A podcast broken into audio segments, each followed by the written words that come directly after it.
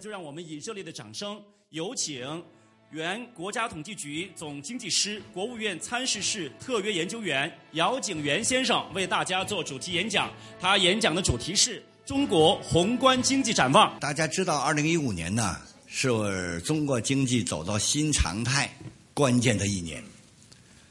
这个所谓新常态的话呀，我是讲你主要把握三个重要的内容。就是第一，中国经济呢将会从过去那种高速增长转为中高速增长，这是第一。第二，中国经济的结构将会发生根本性的变化，其中最明显的就是服务业将会有非常大的发展。第三呢，就是我们整个国民经济的增长，我们将会呢从过去更多的是依赖大量的要素投入。转为创新和技术进步，我觉得把握这三点呢，就是把握新常态的这样一个基本要义。那么刚才志方也讲，我们中央经济工作会议刚刚结束，中央经济工作会议确定了二零一五年我们有五大任务。我觉得，因为 我这个让我半个小时时间来讲，我觉得在二零一五年这五大任务当中。我觉得我们特别要着重的去把握好稳增长和调结构的关系，所以我今天要讲的核心就是稳增长与调结构，是吧？这个大家知道，中国经济呢，这个现在正处在增长速度换挡期，是吧？克强总理曾经明确的讲，他说中国经济啊有一个上限在增长速度上，有一个下限，上限是什么呢？就是不要因为经济增长速度过快、过热而导致恶性通胀。下限是什么呢？下限就是稳增长、保就业。我是说，我说我们现在在增长速度换挡期，大家要注意，我们的风险不是上限，就是我们大家不用去担忧中国经济会不会过热，在换挡期而导致恶性通胀。我们的风险还是守住下限，是吧？就是稳增长。所以你看。中央经济工作会议在讲到明年五大任务的时候，第一就是要保持经济平稳增长，因为这个经济平稳增长，是吧？我们才能够为结构调整创造一个良好的环境和空间，是吧？只有经济保持一个平稳增长，我们才能够实现我们经济的根本目的，就是民生能有明显的改善。这个保持经济的平稳增长啊，这个我呢一直是坚持一个观点。我觉得就我们目前这种结构状况，目前的这种增长方式的状况，包括你再来综合考虑我们整个方方面面改革的推进，我觉得在现阶段呢，中国经济还是应当保持在百分之七或者略高一点的。这样的增长速度，因为如果说我们明年我们做到百分之七或者略高一点的增长速度，我们第一我们可以实现比较充分的就业，啊，第二的话呢，我是讲我们实现了百分之七略高一点的这样一个增长速度，我们方方面面的日子我们都过得应当说不错，就是说政府的财政会有一定的增收，我们企业的利润也会保持一定的增长。城乡居民收入也会有一定的增幅，或者说按照我们十八大讲的，我们实现两个同步，啊，所以对于明年中国经济来说呢，我不赞成有的人讲说现在我们转方式调结构，我们把增长的这个这个主要工作着力点放到质量效益上去，说中国经济现在往下掉，说掉到六掉到五也没问题，有人说掉到四都可以，我不赞成，是吧？我觉得目前的话是这样。就是说，我们这个旧的支撑中国经济增长这个动力啊，它是在衰减；新的支撑中国经济增长这个动力呢，是在提升。但是，我们不能够过于理想化，我们又要看到啊，这个过程啊，它要有一个比较长的时间。我们现在特别要注意防止什么呢？就是这个旧的支撑中国经济增长这个速度啊衰减的过快，而新的。支撑中国经济增长这个新的动力呢，又成长的这个不如人意。那么，你如果要出现这种状况，我们就等于进到一种青黄不接这样一个是一个状况。所以我还是主张我们在保持经济平稳增长问题上，我们应当有一个数量指标。我一直坚持，我说我们应当是保持在百分之七以上。当然，我们说我们比如说我们到了以后是吧？我们我是说我们到了这个这个这个这个二零二零年之后，可能我们这个可以再往下降一降是吧？这也是正常的。但是现阶段，我还是主张中国经济啊，应当保持在百分之七或者略高一点的增长。这个，那么做到百分之七这样一个增长，我们二零一五年我们靠什么呢？这个刚才我和这个廖军同志我们在一块儿聊是吧？我说我们如果说做一个短期经济分析的话呀，最管用的办法就是分析三驾马车三大需求。那我们现在回过头来看，二零一五年我们这三大需求就是投资、消费、出口，拉动中国经济增长这三驾马车。这三驾马车现在看呢，出口应当讲呢，我们明年出口，我觉得中国外部环境啊会好于今年，是吧？特别是美国经济，我九月份去了美国，是吧？我们看美国，它这个失业率，它从二零零八年的百分之十，现在降到五点九，是吧？我觉得整个来讲，美国经济这种复苏状态，它对世界经济、对中国经济都是一个好的信息，利好的信息。所以，应当说，尽管明年我们外部条件还带有诸多的不确定性，但总体会好于今年，这是第一。第二呢，我特别提醒大家要注意什么呢？就是这两年出口下行的压力是在加大，但是恰恰这种下行的压力，它倒逼过来形成推动中国出口企业创新和技术进步的一个动力。我在调研过程当中。是吧？我看到我们现在出口企业呀，正在加大气力的去推动装备的这种建设，推动技术改造，是吧？这个比如说东莞大塘镇，大家知道，他搞羊毛衫、羊绒衫是吧？现在全镇已经基本上用电脑织机替换了传统织机，是吧？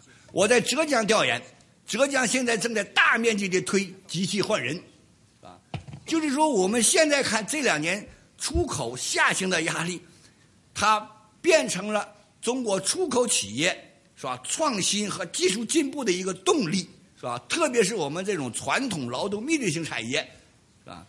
这个，那么显然的话是吧？我们出口企业啊，经过这两年下行压力的倒逼，我们竞争力是在提升。是吧这个，所以从这个角度来分析，我觉得明年我们出口啊，这架马车呢，还会会好于它的表现会好于今年，这是出口。那么还有两架马车是吧？我们说就是这个叫扩大内需是吧？当然我们的主要精力要放在扩大。什么叫内需？内需就是投资加消费是吧？投资加消费呢？这个投资的话呢是这样。这个投资啊，它在这个构成呢，主要是三大块一块是基础设施投资，一块是工业投资，还有一块是房地产，这么三大块它构成了投资的这种主要这个成分。那么这三块的话，大家知道，房地产这个产业今年无论是这个销售额、销售面积、新开工面积、新投资，包括房价都是下行，是吧？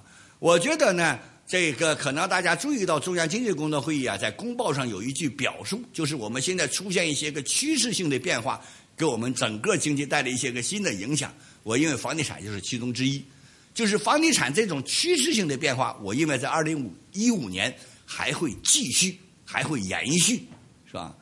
这个，那么在投资上呢，我觉得我们回过头来之后呢，我们还是要看前两块，一块是基础设施，一块是这个工业投资。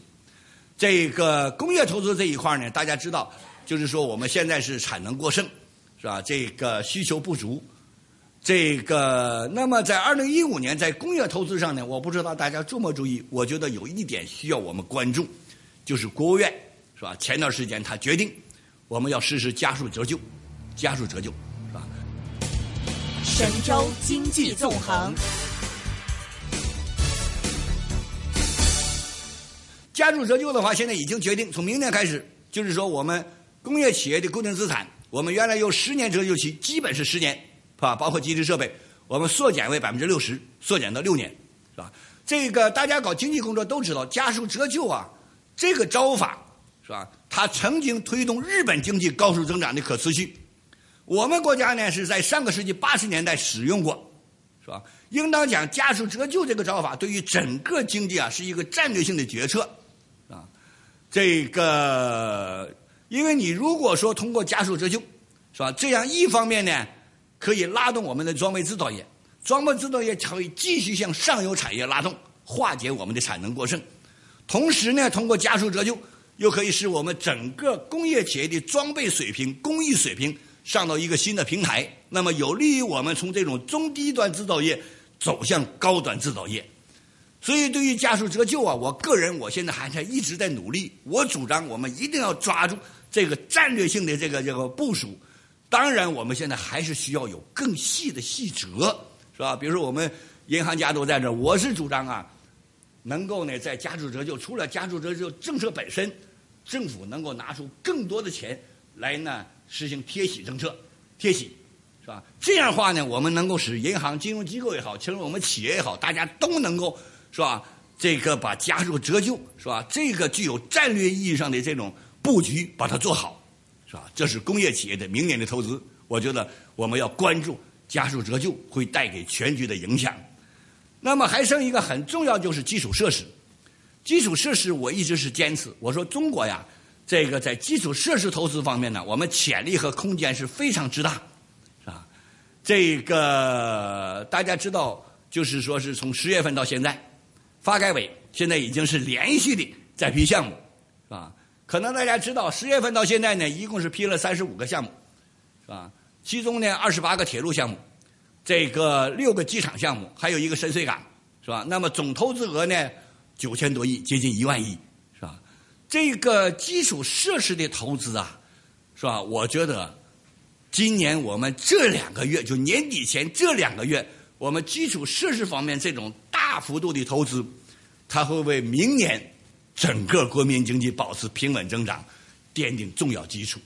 啊，在中国基础设施投资上啊，因为我们基础设施投资是这样，我们主要分四大块铁路投资、公路投资、水利投资和城市基础设施建设。我讲，我说我们其实现在你回过头来再一想啊，我们城市的基础设施建设呀，我们更薄弱，是吧？你说我们看香港，是吧？应当讲香港对地下的投资一点不比地上投资差，是吧？甚至还是要高于地上投资、地面投资。我们不是这样，我们是，我们这个地面现在应当讲这个大陆现在地面，我曾经讲过，我们高楼大厦灯火辉煌，我们已经是世界第一流水平了。但是我们这个地下，我就讲。可能大家都清楚，北京、广州、深圳这这样的大都市，每个城市都有过城市城区下暴雨淹死人的这样的现象，是吧？我是说，我说你看看我们这个城市地下排水设施，是吧？这个青岛人嘲笑北京人，说是你北京下场雨下水道排水不畅，居然淹死人了。说我们青岛下多大雨也没问题，是吧？后来你再一了解，青青岛下水道。解放前德国人修的，我是讲我们看这个国外大片法国巴黎的下水道可以打枪战，汽车都开进去了。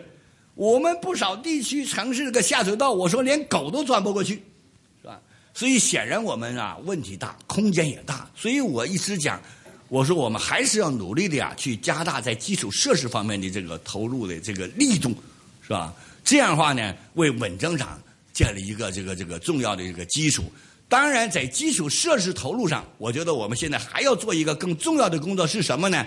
就是要转换主体，就是要把我们过去中国基础设施的投资主体，主要是地方政府，要把它转成企业，特别是非公有制经济企业。我觉得这样，我们整个国民经济，我们在投资上，是吧？我们就能够尽可能的去减少它的副作用，是吧？提高投资的边际效益，是吧？这个。我不知道大家注没注意到这一点，这次这个中央经济工作会议啊，它的公报当中，他给这三驾马车每一个马车都加了一个专有名词，什么专有名词呢？就是给出口加了一个要发挥出口对经济增长的支撑作用，加了一个支撑；给消费加了一个什么呢？要发挥消费对经济增长拉动的基础作用，加了个基础。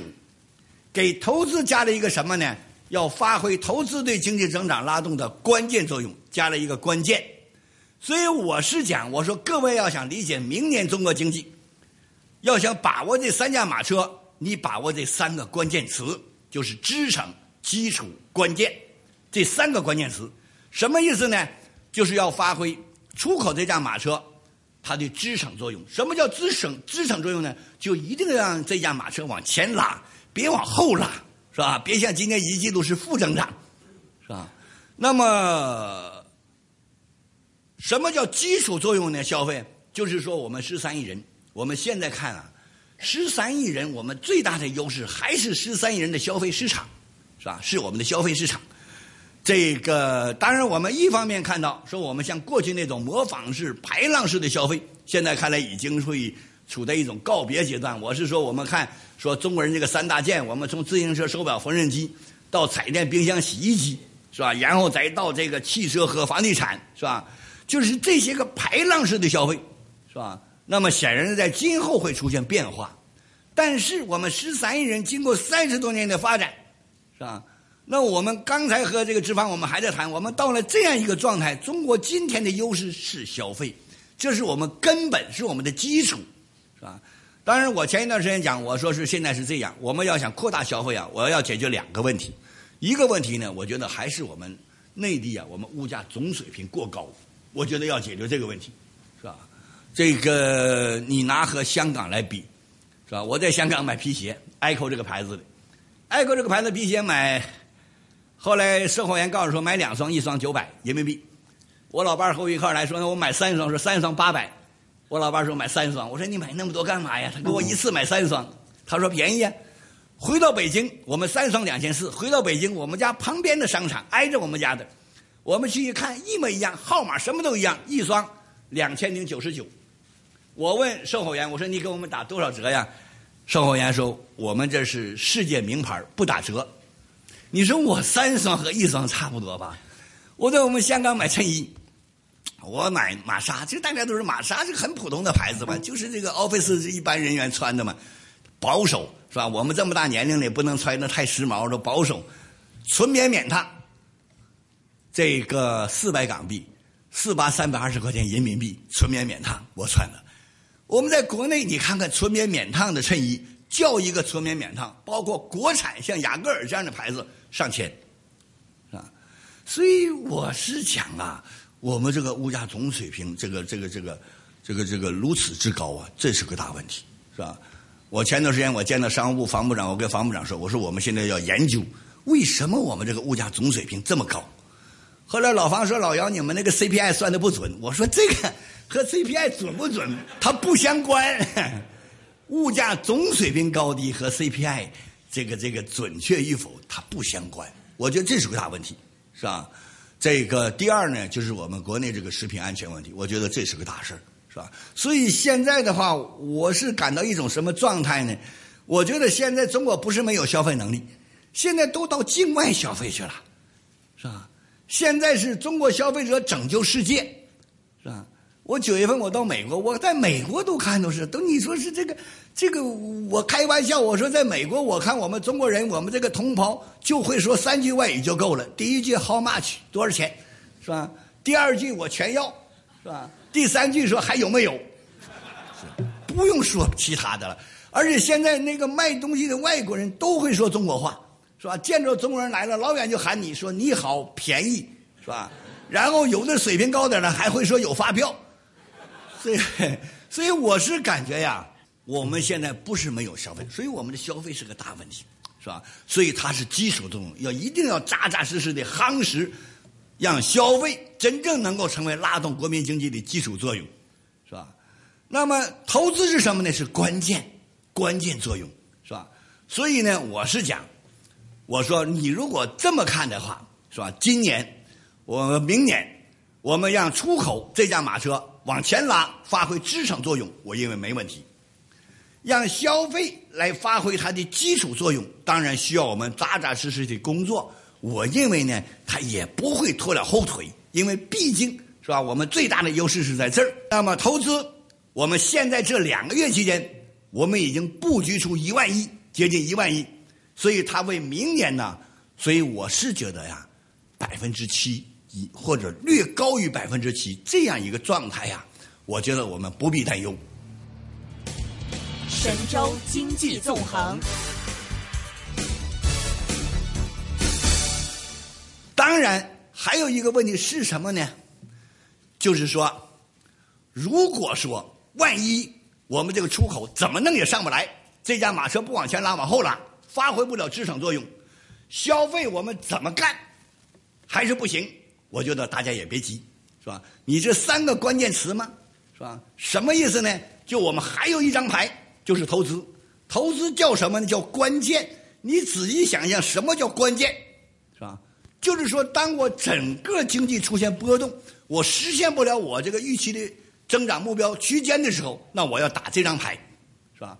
我开玩笑说，就像我们打牌一样，是吧？真到了不行，是吧？我们手里这张牌才出，什么牌呢？就大王，是吧？它是关键，是吧？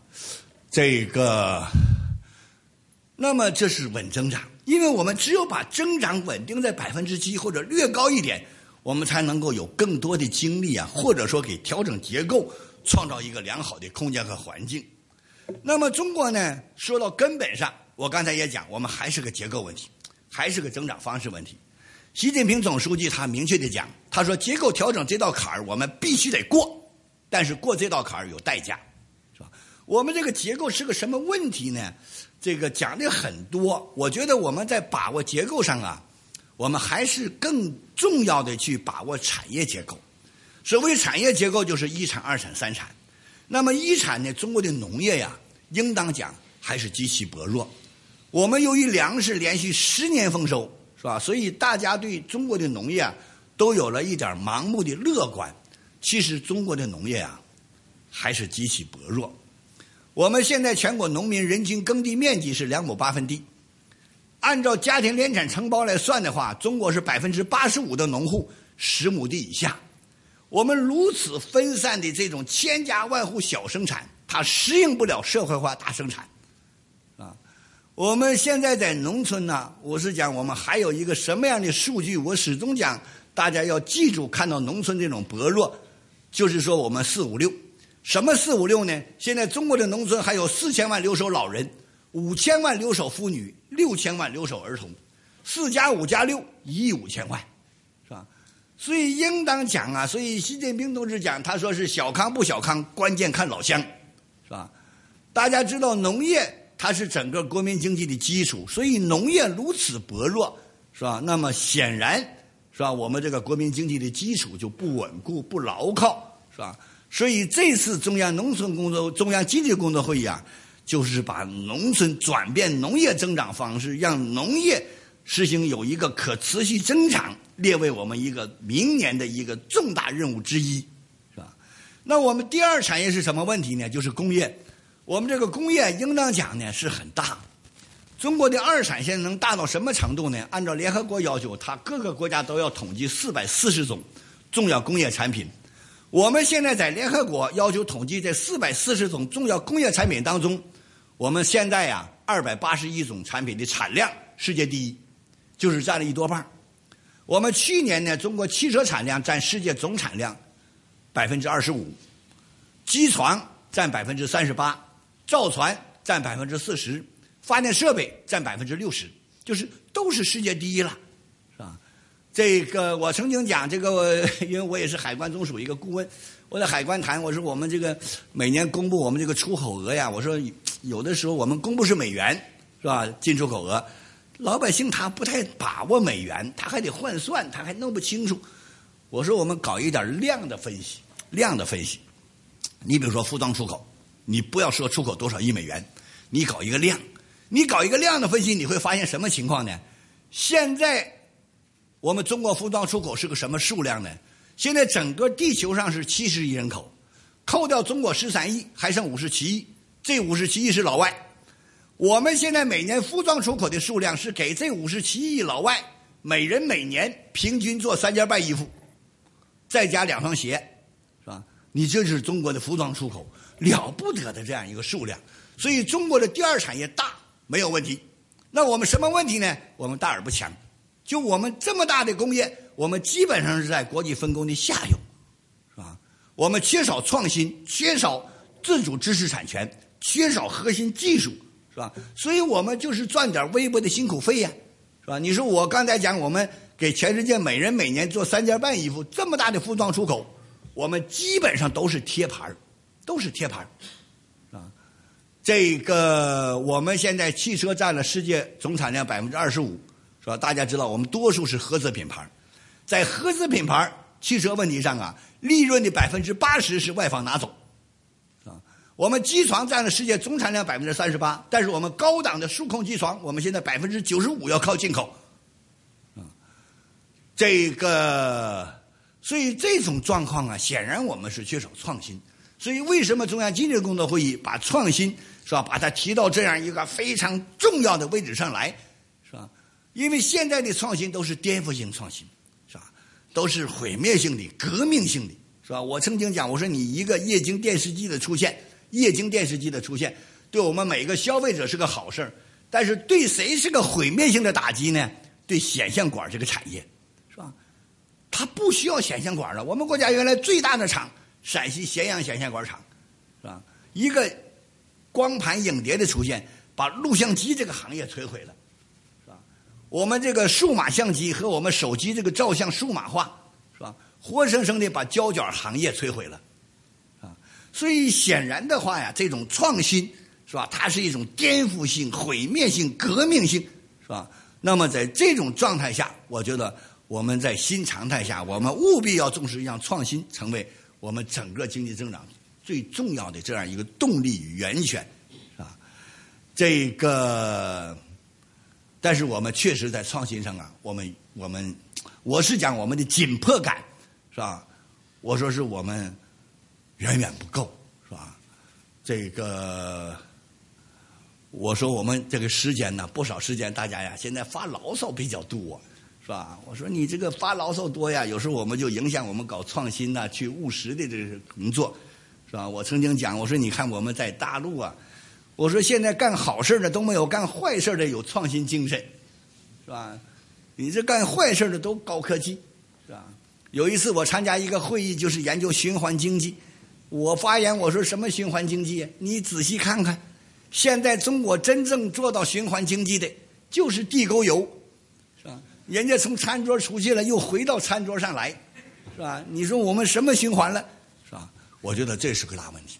是吧这个，那么我们第三产业是什么问题呢？就是比重太低。今年大概第三产业比重能占到百分之四十六点七左右吧，应当讲这是个进步。但是你如果拿到国际上去比的话，美国是八十，是吧？我们四十六，全世界把非洲算进去，平均水平是六十，是吧？我们四十六，就是我们比重啊，还是这个这个这个非常之低，是吧？而且我们这个三产不但比重低，你还有一个问题。什么问题呢？就是它结构层次低。我们现在一提三产服务业，在大陆更多的就是餐饮、吃饭喝酒，是吧？然后我说这两年又加一个足疗，是吧？就是说我开玩笑说，现在从哈尔滨到海南岛，这家大家都在那洗脚，是吧？我不是反对，它也可以吸纳就业，这个满足需求，创造商业繁荣。但是我们确实是我们层次低。所以，总理曾经明确的讲过，他说：“思来想去，结构调整的突破口在于发展现代服务业。那么，什么是现代服务业呢？显然，我们金融排第一位，是吧？现代服务业，金融，是吧？文化、科技、教育、卫生、医疗，是吧？包括物流，是吧？这样的话，我们就是现代服务业如此之薄弱，是吧？它直接也是我们经济上一个大问题。那么，再回到现在结构调整上，一个迫在眉睫的事儿就是产能过剩，产能过剩。”大家知道，我们现在钢铁，我们超过十亿吨的生产能力，我们是这个去年产量是七亿七千八百万吨，生产能力闲置两亿多吨，所以现在钢铁的价格一路下行。今年一吨钢利润最低的时候，这个只有这个四毛三分钱，是吧？水泥我们三十亿吨的生产能力，去年才生产二十四亿吨，是吧？生产能力闲置六亿吨，煤炭形势就更严峻。现在一吨煤的价格比二零一二年最高的时候啊，我们平均一吨煤的价格掉下来三百六十元。你千万不要小看这三百六十块钱，一吨煤的平均价格掉下来三百六十块钱。我们现在一年煤炭消费量是在三十六亿吨左右，你算国家大账，三百六十元乘以三十六亿吨，什么概念呢？这个行业啊，上万亿没了，是吧？所以显然的话，我们现在要化解产能过剩，是吧？但是化解产能过剩，说我们改造提升一批，消化一批，淘汰一批，转移一批，但是显然这有代价，有代价，是吧？这个有痛苦。啊，我在河北唐山调研，唐山呢，可能大家一提唐山就说它唐山大地震，但是不少人不知道啊，现在唐山钢铁的产能产量已经超过整个欧洲，也是了不起的事儿，是吧？那么由于钢铁产能过剩，它现在很困难。我在企业当中调查呢啊，大概是这样，在钢铁企业工作有十年工龄的这样一个工人呢，一个月才一千多块钱，这个那么现在又让他压产能，是吧？他确实感到。这个压力很大，是吧？